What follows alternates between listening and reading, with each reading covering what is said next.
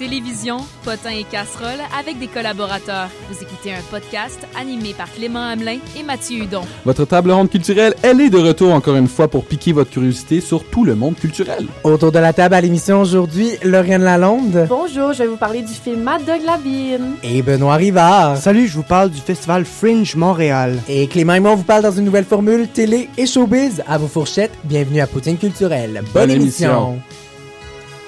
Vous écoutez là, vous écoutez là, Poutine culturelle.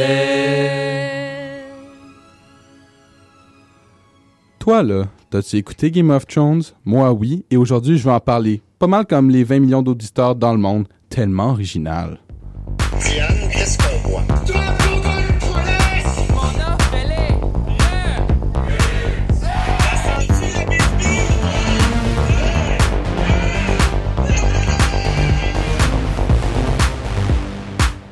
Cette semaine-là, on sort de l'habitude, pas de débat télévisuel. Mathieu, en fait, est allé se ressourcer en allant faire un petit pèlerinage au Tibet. Alors, j'ai dû prendre sur mon épaule l'entièreté de la chronique. Et là, là, vous imaginez, moi, une chronique seule? Est-ce qu'on est au Clément Show? Ça s'en vient. Stand by là-dessus. J'ai déjà hâte. je vais te, tu vas être mon recherchiste. Donc, si je vous dis des quotes comme I drink and I know things, je bois et je connais des choses, ou des combats pour le pouvoir entre incestueux frères et sœurs, ça vous dit quoi? Eh oui, vous aurez deviné. Cette semaine, j'ai décidé de faire un hommage et en plus de vous expliquer l'impact gigantesque que Game of Thrones a eu sur le monde télévisuel et par le fait même, euh, vous prouver une chose que la télévision traditionnelle, au grand bonheur de Mathieu, n'est toujours pas morte.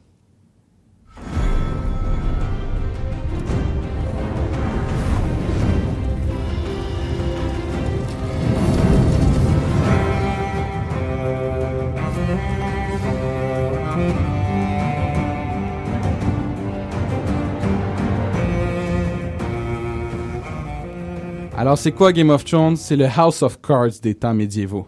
Game of Thrones, c'est l'histoire de lutte de pouvoir entre des familles ancestrales d'une terre fictive appelée Westeros. Celles-ci se disputent le pouvoir, trahissent des alliances, font la guerre, manigancent et font preuve de malice dans leur diplomatie.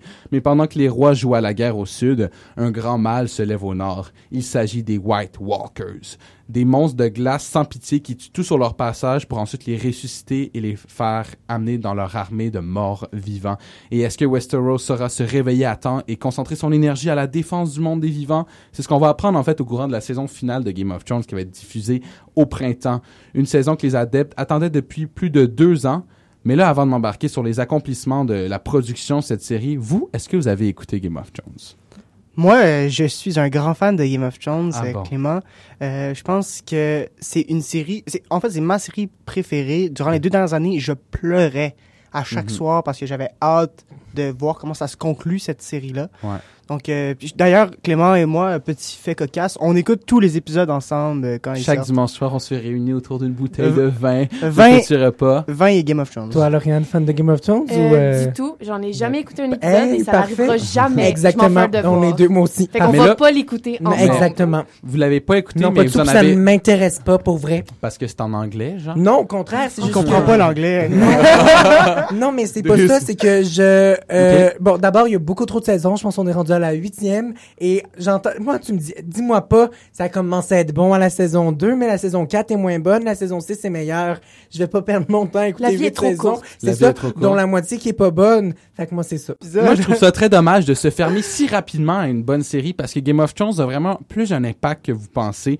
Mais avant, un petit extrait, puis je vais vous parler de ça. Essayez de vous convaincre, mesdames et messieurs, d'écouter ce show-là.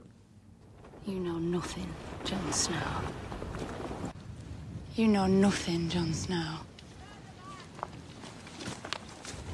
I know your people are brave, no one denies that. You know nothing. Jon- Six times. You know nothing, Jon Snow.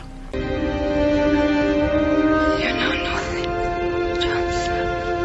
Alors, ce que vous venez d'entendre, en fait, c'est une citation très populaire dans le monde de Game of Thrones. C'est pas En- grand-chose, hein, Jon Snow? Mais dans le fond, mais tu vois, c'est ça la blague. You know nothing, Jon Snow. Jon Snow étant le personnage principal de la série, le bon est le, le héros en fait qui sauve Westeros. Parce que son ignorance prouve de son- son innocence parce que Game of Thrones, comme a dit Clémence, c'est des personnes vraiment ratoureuses qui manigancent et tout ça. Et, Mhm. et Jon Snow, c'est comme le seul, un des seuls personnages qui est vraiment comme euh, Honnête, puis il veut pas simple et il veut juste faire ce qui est ce qui- ce qui- la euh, bonne chose. pense Il, correct, il aime ouais. pas ça le pouvoir, mais Ouais. malheureusement le pouvoir lui est donné, fait qu'il va essayer de faire le mieux qu'il peut avec ça. Il devrait là- s'inscrire à Occupation Double. Ah ouais. Pour de Il vrai, en tabarouette. il gagnerait tout. Mais dans le fond, là, je voudrais vous parler un peu, oui, les personnages, ça va s'en venir, mais pourquoi Game of Thrones, c'est une série au moins à essayer? Parce que c'est une série, une des rares séries sur la planète Terre qui a euh, un budget de production hollywoodienne. Et quand je dis un budget de production hollywoodienne, c'est par épisode pour la dernière saison, un budget est alloué de 15 millions Il de dollars Mais ça, pour un vois, épisode ça- de une heure et demie. Mais il a là, avec le début de la saison qui a commencé, on comprend pourquoi ça a pris deux ans tourner et monter cette série-là, la saison finale, parce que c'est quelque chose. Oui, c'est beaucoup de budget, mais ça a valu la peine. Et aussi, il y a des effets spéciaux, des dragons, des loups, des géants, des monstres. C'est les effets spéciaux sont très très bons. Et aussi, pourquoi ça a coûté autant cher, c'est parce qu'ils ont fait des reproductions à échelle humaine. Quand je dis reproduction à échelle humaine, je parle bien. Ils ont reconstitué un château dans son entièreté. C'est rare. Pour la télévision, on connaît la télévision n'a pas beaucoup de budget. Normalement, on s'arrange avec ce qu'on a. Eux, ils ont eu le budget de construire un château. Bien sûr, pas en pierre, là. C'était en styrofoam, mais pareil. Oui, Mathieu. Mais tu sais, là, tu me parles de châteaux, d'effets spéciaux, de beaucoup de d'argent, de reproduction. euh, mais est-ce que l'histoire en tant que telle, c'est bon? Parce que. J'allais On n'est pas convaincus à date, Non. nous autres. Mais là. ça s'appelle une mise en bouche. Je vous donne, euh, je vous mets l'argent sur la table, puis après je vous parle des personnages. Ça s'en vient tout de suite. Et là justement, ils essaient, Game of Thrones ont beaucoup essayé pour convaincre les gens de faire des épisodes à grand budget, mais est-ce que ça en valu la peine avec les personnages? Eh bien, je vais vous dire quelque chose et je pense que Benoît va être d'accord avec moi. Oui. Comment ça? Parce que c'est des personnages au développement tellement humain, mais dans un monde si fantastique. Les gens peuvent s'identifier à ces personnes-là. C'est des personnes avec des conflits intérieurs. Normalement, dans les films fantastiques, les séries fantastiques, c'est des surhommes, tout va bien, ils ont toujours un moyen de s'en sortir, mais là, c'est pas du tout le cas. C'est des gens qui ont des souffrances, qui ont des dilemmes. Un, un des personnages, entre autres, qui était amoureux de sa sœur, qui couchait avec sa sœur, qui faisait de l'inceste, mais tout au long de la série, commence à se déconvaincre de son réel amour comment ça se passe dans sa tête? Tu c'est vraiment des personnages qui sont bien développés. Et ils, ont, ils ont travaillé depuis huit saisons et ça va terminer cet hiver et on va enfin pouvoir fermer la boucle. Mais c'est ça, mais la raison aussi pourquoi la série est vraiment bonne, c'est parce que les personnages, euh, même si c'est les personnages principaux, les auteurs et les, les auteurs de, des séries n'hésitent pas à les tuer. C'est vraiment vraisemblable comme série parce que c'est pas le héros euh, va tout le temps, même si contre les pires. C'est comme pires, si euh, Marie Lamontagne était morte à la saison. Exactement, c'est ça. We must fight together now, or die.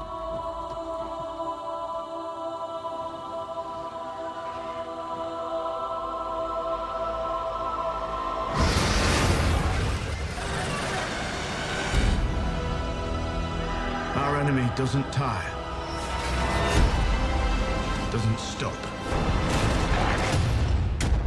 They're coming. Et là, pour finir rapidement, un dernier point pour essayer de vous convaincre ici en studio. Game of Thrones, la série est vraiment actuelle. Là, là, vous allez me dire, des épées médiévales, en quoi ça peut être actuel? Dans euh, c'est son personnage euh, méchant principal, le Night King, qu'on appelle le Chevalier de Glace. Il vient envahir Westeros, il tue tout le monde. Et en quoi on peut l'actualiser aujourd'hui? L'auteur l'a confirmé. C'est une théorie que j'avais lancée il y a 2-3 ans, que j'avais parlé à notre réalisateur. Il pourrait témoigner.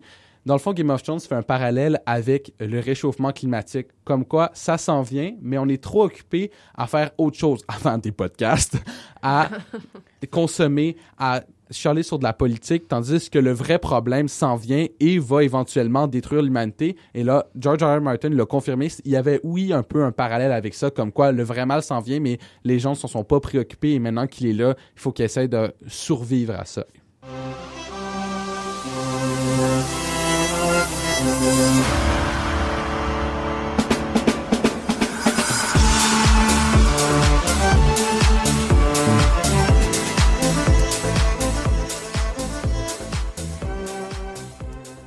On l'a découverte récemment et on vous l'a fait découvrir aujourd'hui. Elle qui vous fera découvrir une œuvre. Et non, c'est pas Charles Tisser. Voici Lauriane Lalonde. Afin de ne pas déranger les autres spectateurs, veuillez éteindre votre cellulaire. Bon visionnement.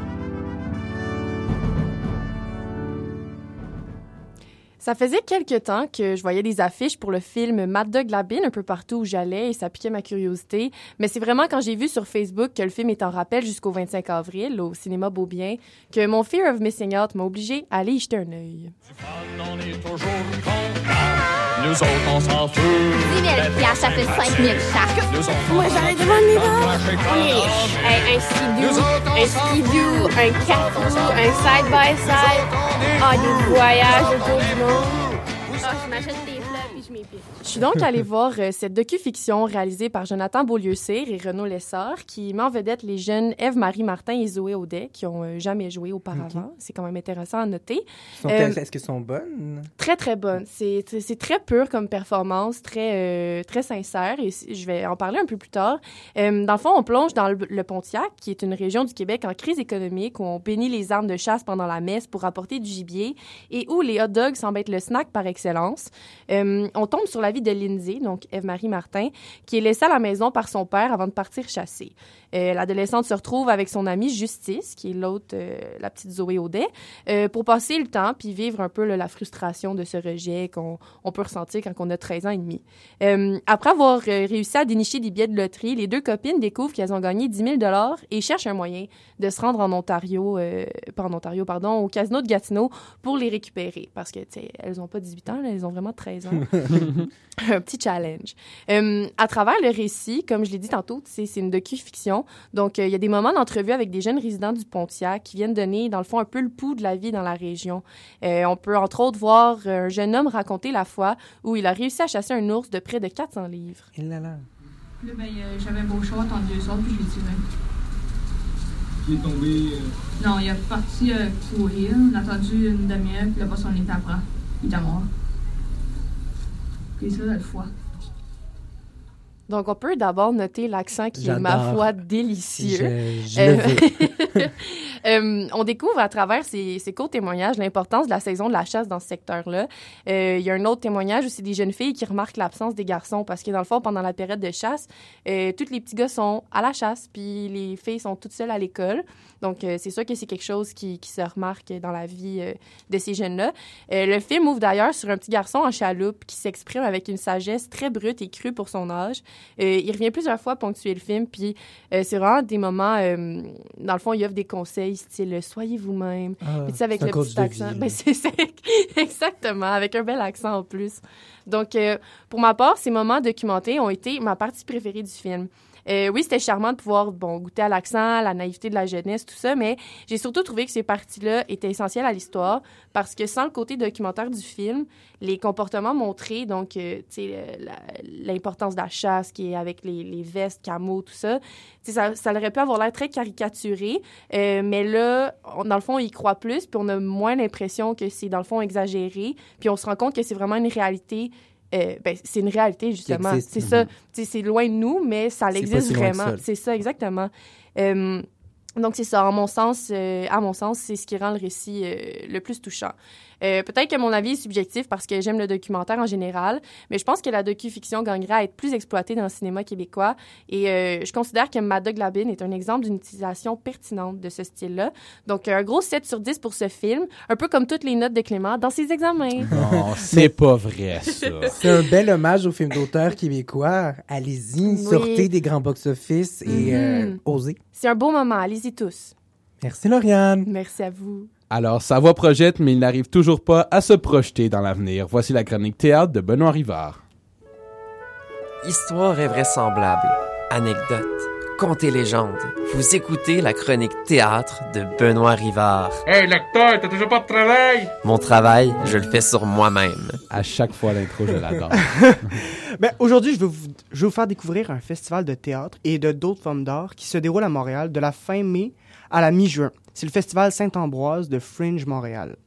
La raison pourquoi je veux vous parler de ce festival, c'est que la dernière fois que j'ai été présent à l'émission, je vous ai expliqué rapidement des aspects très, très techniques du Ouais, théâtre qui ouais. peuvent être vraiment utiles lorsque vous allez voir des pièces. Mais après ça, avec plusieurs personnes qui écoutent l'émission, donc Mathieu et ma mère, euh, un commentaire que j'ai reçu plusieurs fois, c'était que le plus gros problème avec le théâtre, d'après eux, c'est que c'est pas assez accessible. Mhm. Ouais. En fait, ce qu'ils me disaient, c'est que eux, étant pas vraiment dans le milieu des arts, ils ont aucune idée comment choisir quelle pièce aller voir, euh, quel type de théâtre qui leur correspond le plus. Euh, Puis même s'ils savent, ils ont aucune idée c'est à quel endroit, quel théâtre en particulier à Montréal qu'ils peuvent en trouver. Bref, même s'ils ont le goût d'aller voir du théâtre, ils vont jamais en voir. Puis ça, ça me rend vraiment triste. Parce qu'à Montréal, on a la chance d'avoir une grande diversité dans les arts, pas juste au théâtre. Mais ça, c'est en majorité inconnu par monsieur, madame, tout le monde.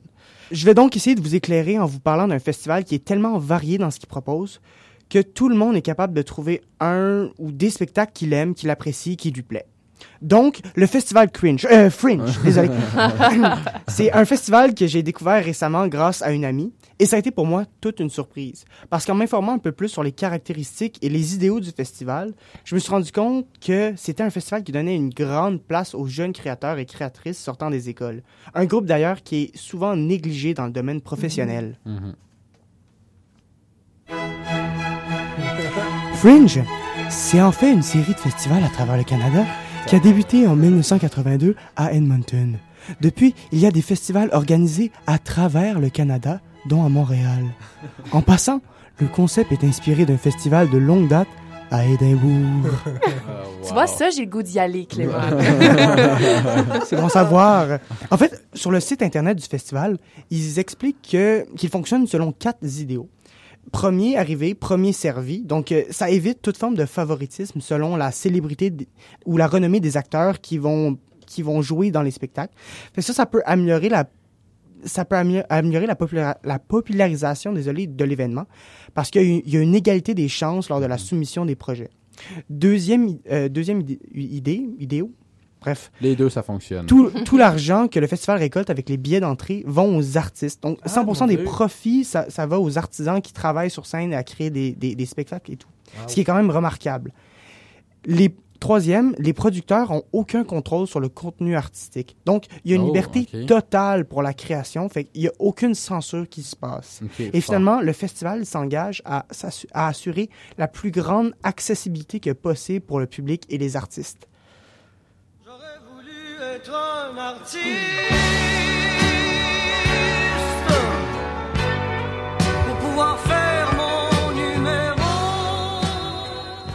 Donc, le festival est conçu en fait pour promouvoir le théâtre émergent. Aussi, une autre caractéristique du festival, c'est la présence du bilinguisme. En fait, en plus de présenter des pièces anglophones et francophones, à sa programmation, le festival présente des pièces bilingues. Ça peut paraître banal comme concept, mais c'est une tendance plutôt récente que d'écrire des pièces en mélangeant les deux langues. Donc, d'une certaine façon, le festival aide à populariser ce style naissant.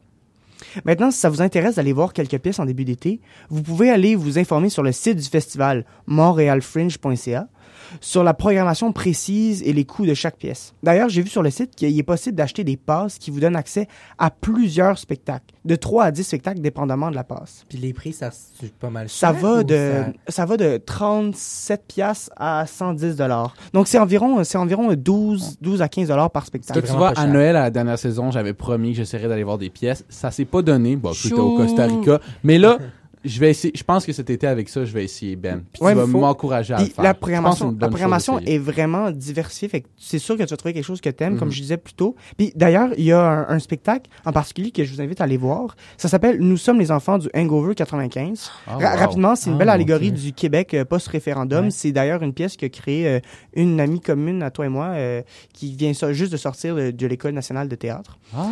Euh, pour plus d'informations, je vous invite à consulter l'extra web sur notre page Instagram qui Elle va. Expliquer. euh, Ouais, c'est ça. Ben, je peux faire un shout-out, c'est Juliette Dumaine. Ben oui. Juliette On la Dumaine, salue, donc, allô, ouais. Juliette. On la salue. Donc, C'est euh, très talentueuse. Ouais, c'est ça. Fait que pour plus d'informations, allez consulter l'extra web sur notre page, euh, sur notre page Instagram qui va vous expliquer en détail la trame de la pièce et les dates de représentation.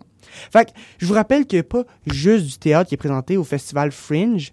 Il y a aussi de la danse, la musique, art visuel, poésie, cirque et plus encore. Bref, l'ultime orgasme pour poutine culturelle. Oh, mais en. Ah. Voir les comédiens, voir les musiciens, voir les magiciens qui arrivent bien? Voir les comédiens, voir les musiciens. Merci Ben, on va jeter un coup d'œil à tout ça au festival Fringe.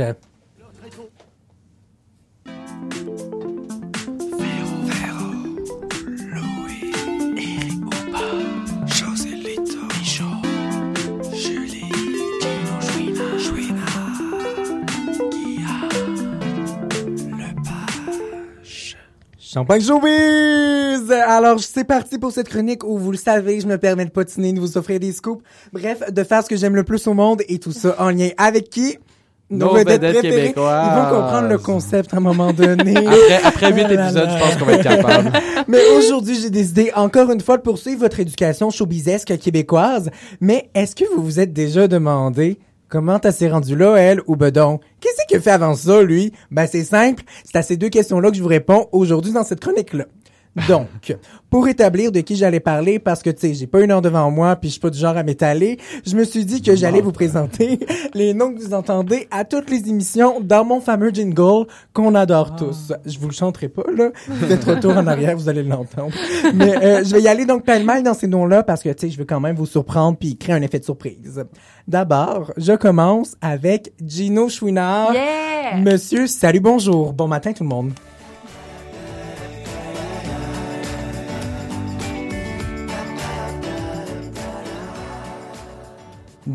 Donc, Gino, oui, il est associé à Salut Bonjour, mais il n'est pas ça. Donc, qu'est-ce que fait tous les matins? Qu'est-ce que fait avant de nous dire bon matin à TVA la semaine? Mais c'est simple. Gino, au départ, lui, il voulait devenir comédien. Donc, euh, il a étudié au Conservatoire La Salle, au Feu Conservatoire La Salle de Montréal. Mais à cause de l'auto-jugement, il a décidé de plus se diriger vers l'animation télé-radio. Mais regarde, ça me fait penser à quelqu'un, ça. Mais bon, je vais peut-être finir par animer Salut Bonjour un jour, mon plus grand rêve. J'aimerais tellement ça. Mais avant tout ça d'arriver à ce poste-là, il a travaillé évidemment sur plusieurs autres émissions euh, à titre d'annonceur, scripteur, des émissions assez populaires, marquantes à l'époque, comme euh, Charivari, euh, Fais-moi un dessin et Piment fort. Donc, il a travaillé sur ça. Ensuite, il est allé à Québec s'installer, où il est devenu chroniqueur culturel au grand journal de TQS, le mouton noir de la télé. Tu sais, il est pas une jeune Gino pour avoir travaillé euh, à l'ancien V, là. Mais euh, après ça, il est revenu euh, à la radio à Montréal, il a fait un tour à Radio-Canada et il est devenu chroniqueur à Sucré Salé, émission estivale qui existe encore. Et puis là, on est en 2003 et attention, il se fait offrir les commandes de...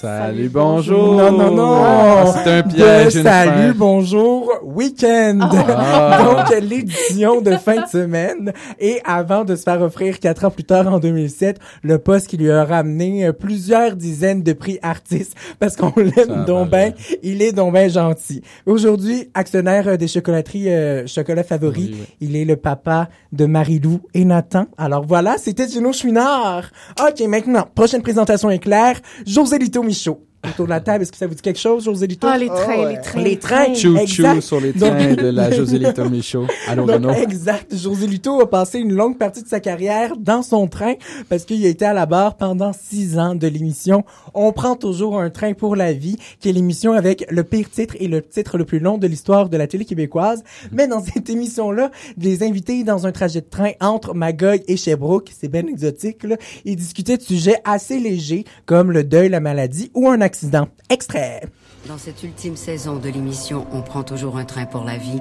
José Lito Michaud ira aussi au cœur du monde, là où bat la vie.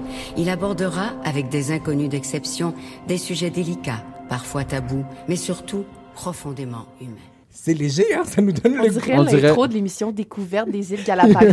C'est une découverte euh, de ta vie, là. On s'en va à l'intérieur de toi-même. Mais tout ça, c'est assez loin de l'univers de Star Academy. Parce que je sais pas si vous en rappelez, mais José Lito a été le premier directeur de l'Académie en Ben 2003. non. Ben oui, eh Ben oui. non. Mais rappelons-nous que dans les dernières éditions de Star Academy, c'était qui, euh, le directeur? Euh, Moi, je jouais dehors en 2003. René Angélil. Oui, c'est René Angélil. Feu, alors, René Angélil. oh, mais bon. Euh, alors, on est très loin quand même de, de René. Tu sais, José Lito, René, même combat. Mais attention, là.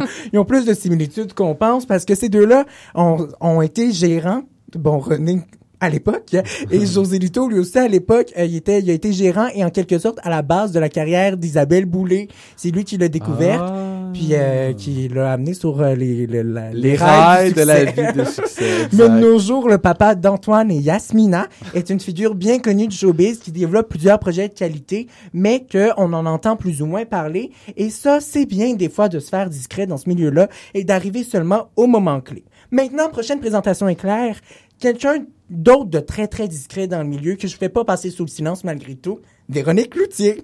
Bon, bon, bon. Oh là là, Véro, Véro, je vous en parle, je vous en parle. Mais qui est-elle vraiment? Est-ce que vous savez où, où tout ça a commencé? Ben moi, je le sais. D'abord, notre cher Véro, plutôt ma chère Véro, a étudié en Arletcom à Brébeuf, hum, hum, comme moi. Mais moi, j'ai mon deck. Ça, doit être, ça doit être la seule chose que j'ai que elle n'a pas. T'avais un petit espoir d'avoir une job, là, en disant ça, oups.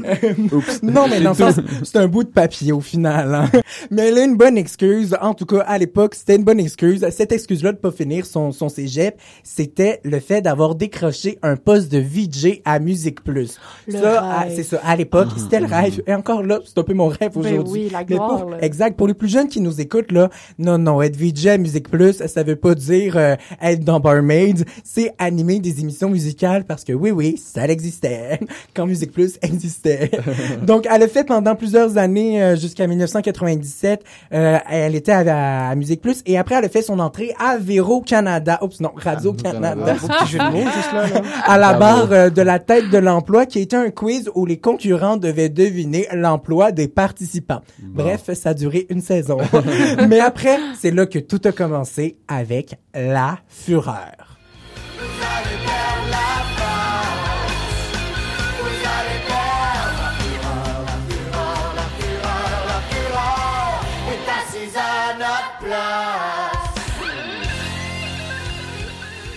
Je suis tout énervé. Puis la suite, on la connaît. Ben moi, je la connais, mais je vais vous la dire quand même, mais rapidement parce que je suis pas du genre à m'étaler sur Véro. Donc, en 2003, elle quitte la Fureur pour donner naissance à Delphine, sa grande fille, et elle revient après avec l'émission Ça va être ta fête, où elle surprenait des gens du public pour leur organiser un party de fête. Bref, mon plus grand rêve.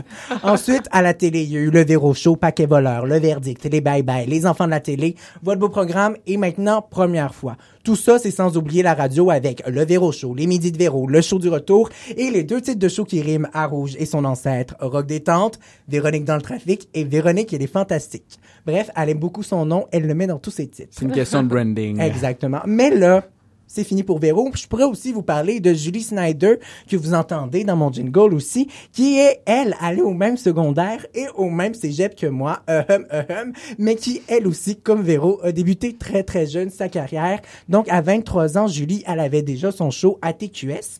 Euh, à- puis après, elle est allée euh, à Radio-Canada avec la mythique émission L'Enfer, c'est les autres pour passer finalement à TVA après avec le point J et tout ce qui s'en est suivi. Mais encore là, Julie, elle a pas d'études supérieures. Alors, à quoi donc ça sert ce papier-là, la gang? Faudrait peut-être demander à Guy Lepage, finissant de, de l'UQAM en com, ou à Louis, euh, je- Pas sûr. en com. Stand by là-dessus. Euh, ou à Louis Morissette, diplômé de McGill en marketing, chose que je ne ferai jamais dans ma vie. Je comptais peut-être aller étudier en marketing Ouais. à McGill après. Stand-by. Mais tout ça pour dire que dans la vie, c'est important de travailler fort et de se dépasser, hein. Sur ce, je retourne lire les co-vedettes. Une fine lecture pour cet été. Mais merci de si bien conclure l'émission, Mathieu. Mais ça fait plaisir. Comme d'habitude, merci à nos chroniqueurs, Lauriane, Benoît, merci. Merci à vous. Et restez à l'affût parce que Poutine Culturelle, c'est sur le web. Vous savez, suivez nos pages Instagram et Facebook pour encore plus de contenu culturel. Eh oui, restez à l'écoute, restez à l'affût et sur ce, on se dit à bientôt. Salut tout le monde.